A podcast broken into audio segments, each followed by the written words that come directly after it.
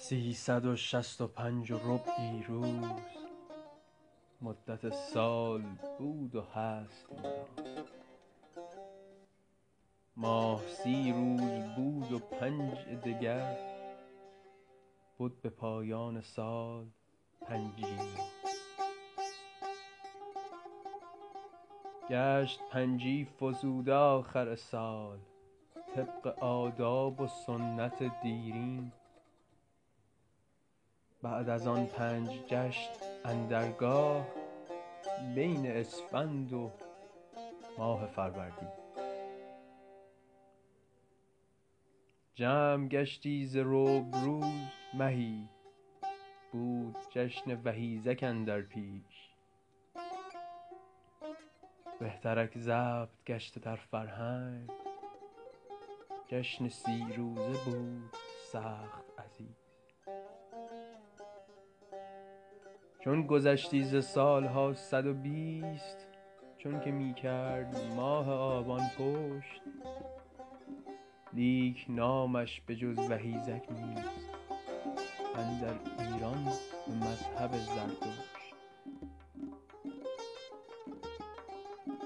موبدان و مغان به زیج و رصد داشتندی حساب سال درست. نگردد به سنت ملی. جشن ها منحرف ز روز نخست. چون ز ساسانیان سه قرن گذشت شد فرامش دویست سال دگر بود پنجی به جای خویش ولی از وهیزک کسی نداد خبر.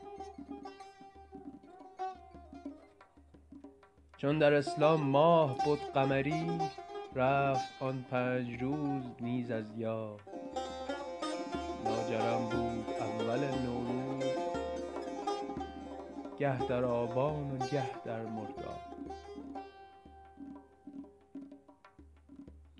کار قسط خراج و کشت و درو واپس افتاد و وضع شد دشوار. معتضد چون خلیفه شد فرمود زیج ها نو کنند دیگر بار چون ملکشاه شد جهان آرای آنک بودش لقب جلال الدین رصدی تازه بست و زیجی کرد عدد روز و ماه را تعیین. گشت تقویم ها از آن پس راست. که جلالیست نام تاریخش. بود از این گونه مبدأ تقویم که بگفتم تمام تاریخش پنج روزی که شرح آن گفتیم گشت قسمت میان چندین ماه. ماه ها گشت کم سی و پر سی شش بلند و شش دگر کوتاه. شش اول دو لا و سوم لب. چارم و پنجم و ششم هم لا. للک کتل آن شش دگر کرده بونصر در نساب املا. ربع روزی که گفته شد زین پیش از پس چهار سال گرد آید. پس هر چهار سال بر اسفند روزی از ربع ها بیفزاید.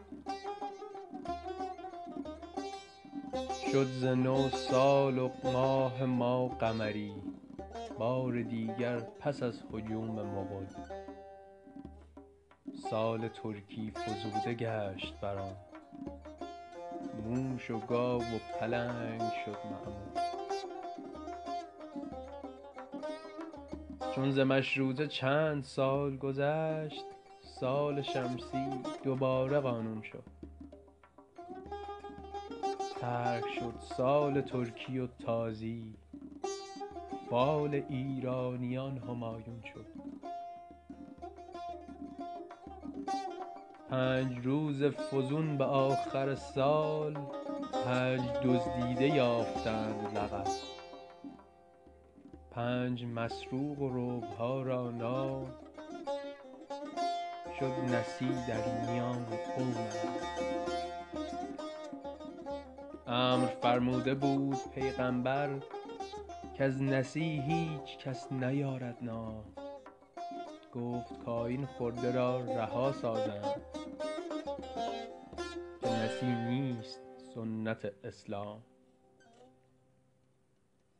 لیک از آن کاحتیاج مبرم بود که بود سالها درست و تمام سال و تاریخ پارسی قدیم گشت رایج به دولت اسلام. رومیان هم بر این روش بودند. جمله غرب هم بر این روش است. لیک در هند و مکه و بابل بین خورشید و ماه کشمکش است.